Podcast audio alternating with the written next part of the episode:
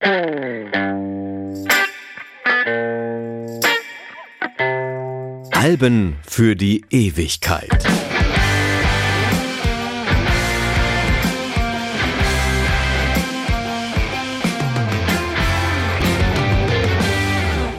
Tag allerseits, da sind wir wieder. Der 24. September 1991 ist definitiv ein Tag von musikhistorischer Bedeutung. Ja, wer weiß warum? Ja, an diesem Tag erscheint Nirvanas Nevermind, aber eben auch das hier. Swing!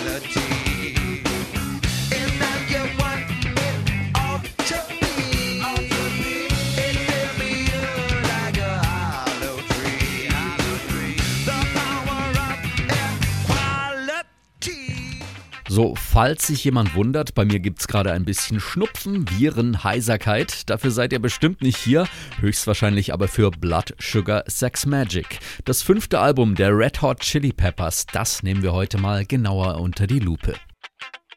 I wanna be gangster, thinking he's a wise guy, robbing the bank, he's a sock him the eye guy,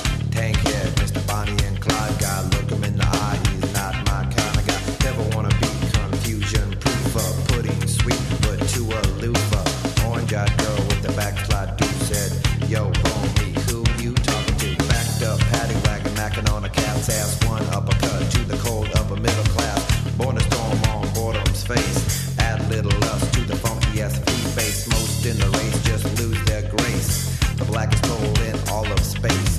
Crooked as a hook, and I'll suck my thumb. Anybody wanna come get some?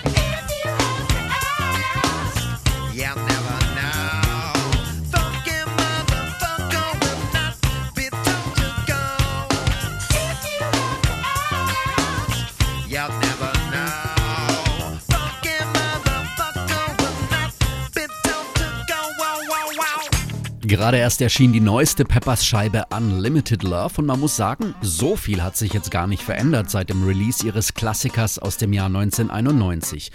Kann natürlich daran liegen, dass dieselbe Stammbesetzung wieder am Start ist.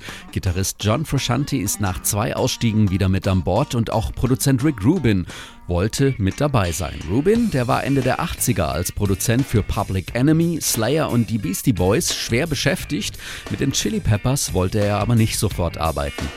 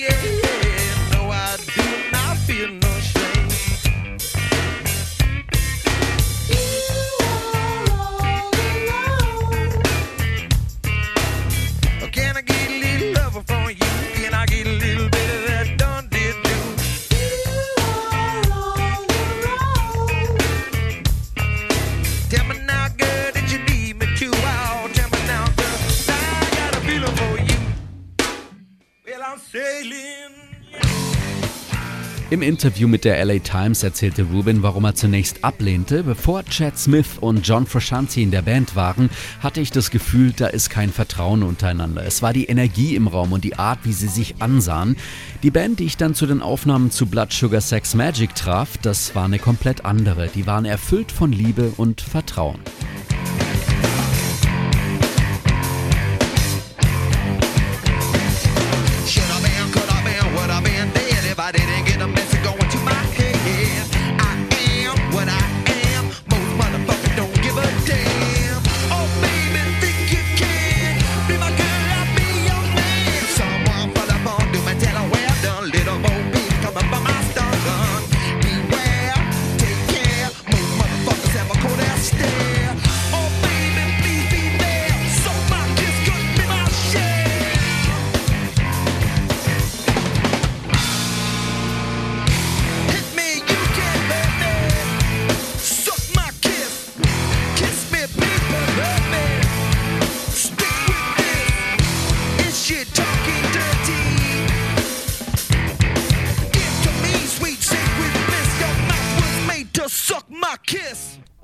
1990, während 20 Kilometer weiter Nirvana an Nevermind werkeln und Pearl Jam in Seattle ihr Debüt 10 produzieren, ziehen die Red Hot Chili Peppers in die ehemalige Villa des Schauspielers Errol Flynn in den Hollywood Hills.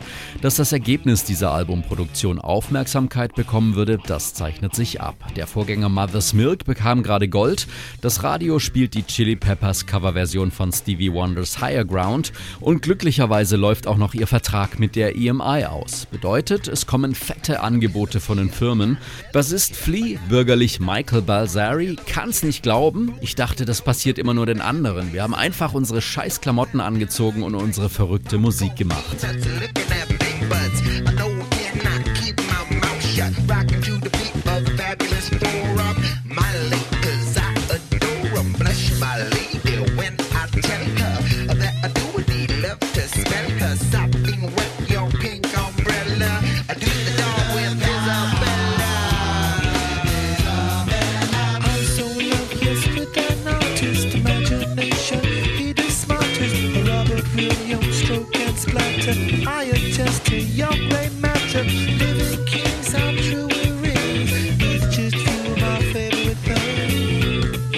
Gegründet haben sich die Peppers 1983. Anthony Kiedis und Flea gehören zur Urformation, dazu noch Jack Irons und Hillel Slovak.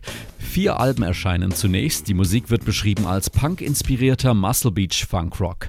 Die Band tourt exzessiv mit allen denkbaren Rock'n'Roll-Klischees bis zum traurigen Höhepunkt. Hillel Slovak stirbt 1988 an einer Überdosis Heroin.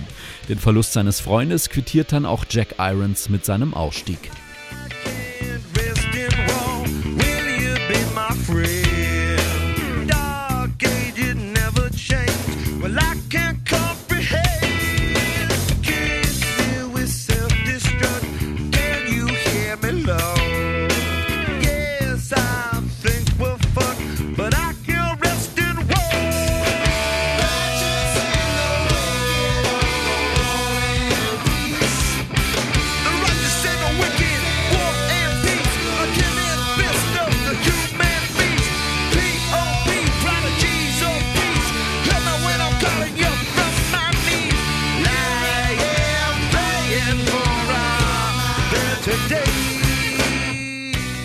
Slowak zu verlieren, das war entsetzlich, aber uns war klar, wir machen weiter, sagt Flea rückblickend 30 Jahre später. Als wir John und Chad fanden, fanden wir zu einer Einheit. John, der war gerade mal 18 Jahre alt und er liebte die Chili Peppers. Und ja, der liebende John, der ergänzt später, es fühlte sich an, als lebten wir damals in einer magischen Welt, wo alles aus uns einfach herausfloss. Zeugnis davon ist übrigens der Dokumentarfilm Funky Monks, der die Aufnahmen zum Album Blood Sugar Sex Magic zeigt. Und wenn man sieht, mit wie viel Leidenschaft John Frusciante in die Seiten drischt, zum Beispiel bei Breaking the Girl, der weiß, warum diese Stücke so dringlich klingen, so eine Energie versprühen. Aber es geht auch mal deutlich gemäßigter, wie beim Titeltrack.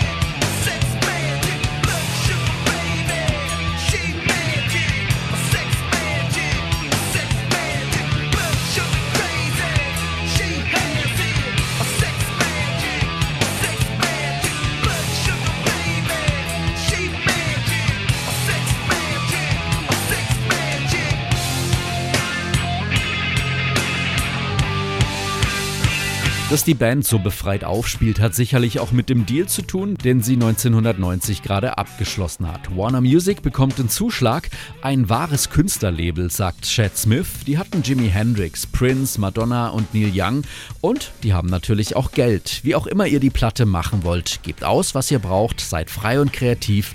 Let your freak flag fly ist die Ansage. Gesagt, getan.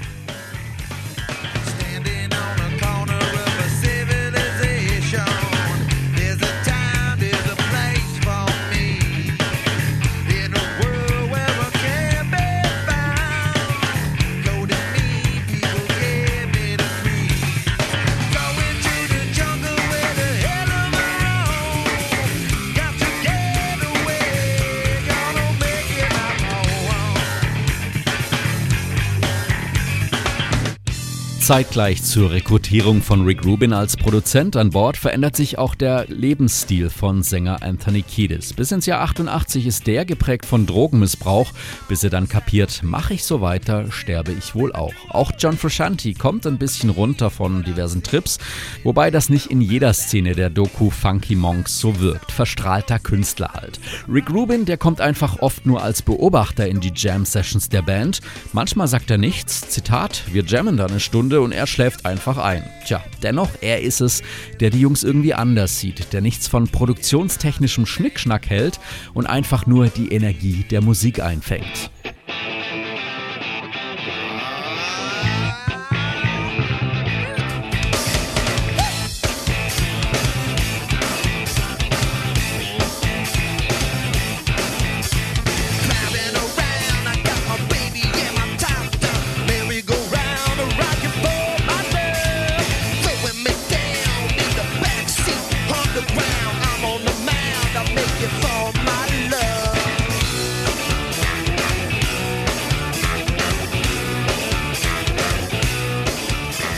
Freier als in diesen Sessions in den Hollywood Hills hat sich Flea nach eigener Aussage nach kaum mehr gefühlt. Klar hat man sich doch allerlei Annehmlichkeiten gegönnt. Einen Koch, eine Masseuse, jemand für die Wäsche und Besorgungen, eine Tischtennisplatte. Ja, so lässt sich's arbeiten. Eins der Ergebnisse, I Could Have Lied. Der Song ist inspiriert von Anthony Kiedis Crush auf Nothing Compares to You Sängerin Sinead O'Connor. Kiedis hinterlegt sogar eine Kassette von dem Song auf ihrer Türschwelle, aber das Ganze war wohl von ihrer Seite nur freundschaftlich. Und irgendwann verlässt die streitbare Irin ziemlich großlos die Stadt und zerreißt Papstbilder im Fernsehen.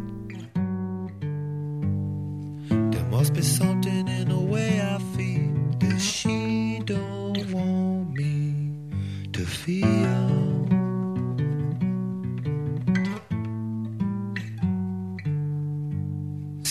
she bears a cut me.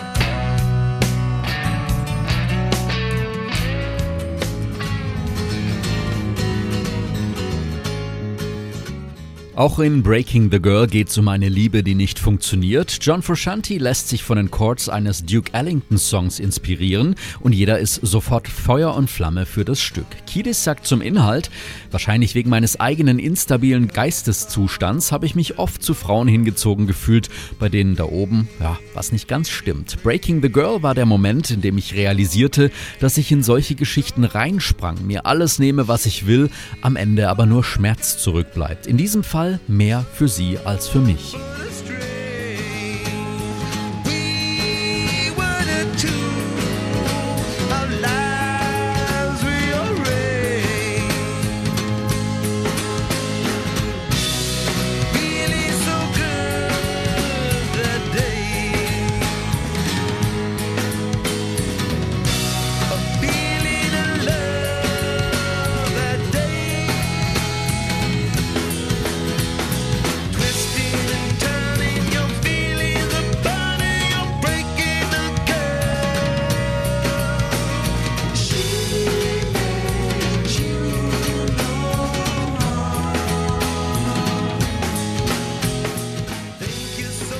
Auch den größten Hit des Albums und letztendlich den kommerziellen Durchbruch für die Band weltweit Under the Bridge feiern alle direkt. Es geht um Einsamkeit in LA, um den Ort, an den Kiedis früher mit Junkies abhing.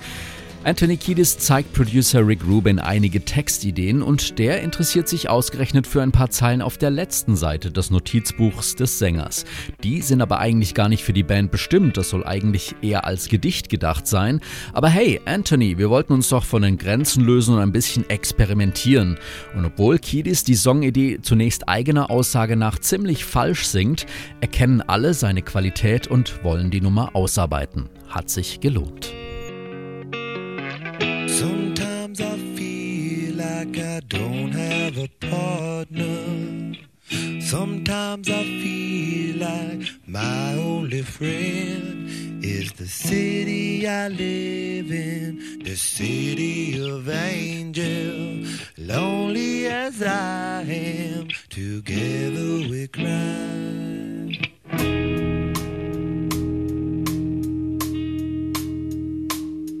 I drive on the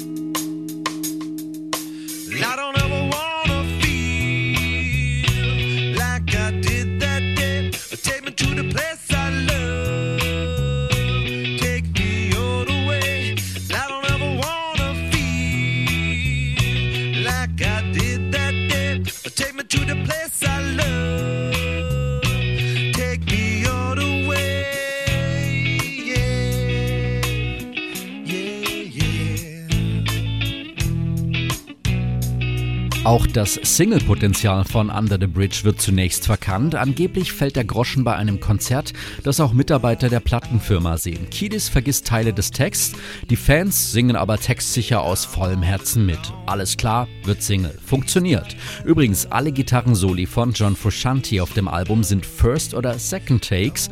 Gefällt während der Aufnahmen mal was nicht, spielt er teilweise einfach was komplett anderes, aber meistens sitzt dann beim zweiten Versuch.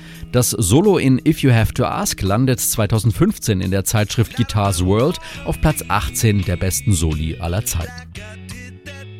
Und dann gibt es da natürlich auch noch das Stück, das die Blood Sugar Sex Magic Ära überhaupt einläutet und zu meiner Verwunderung in Deutschland noch nicht mal eine Chartnotierung hatte.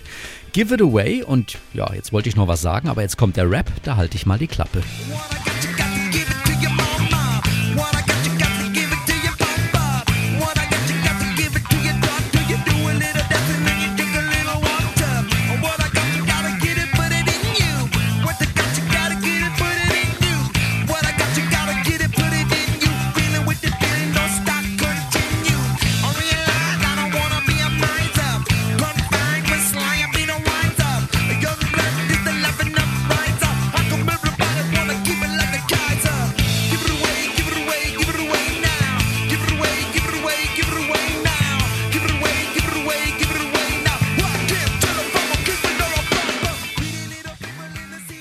Ihr erinnert euch, Vielleicht oder höchstwahrscheinlich. Auf jeden Fall Good Old MTV Times, das Schwarz-Weiß- und auch Silbervideo von Stefan Setnawi. Das hat die Peppers kollektiv ins Gedächtnis einer Generation geschrieben, zumindest all denen, die sich damals für Videos und Popkultur interessierten. Blood Sugar Sex Magic ist mir mit 73 Minuten ein Ticken zu lang, aber sorry, Die Hard Fans, ihr schwört natürlich darauf, ihr lebt jede Sekunde drauf und wahrscheinlich auch zu Recht. Und ja, es ist ein Türöffner, es ist Crossover Crossover im besten Sinne.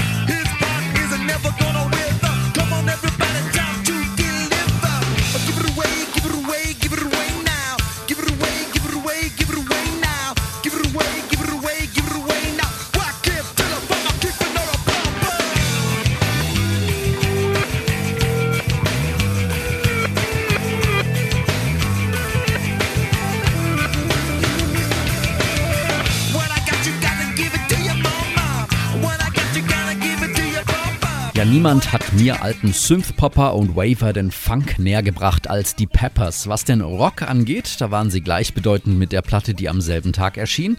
Wie schon erwähnt, Nirvanas Nevermind. 1991 war auf jeden Fall ein verdammt gutes Jahr für die Musik. Besucht uns auf Facebook bei den Alben für die Ewigkeit. Lasst einen Kommentar da. Ich bin Freddy Kappen. Danke fürs Zuhören. Bis bald.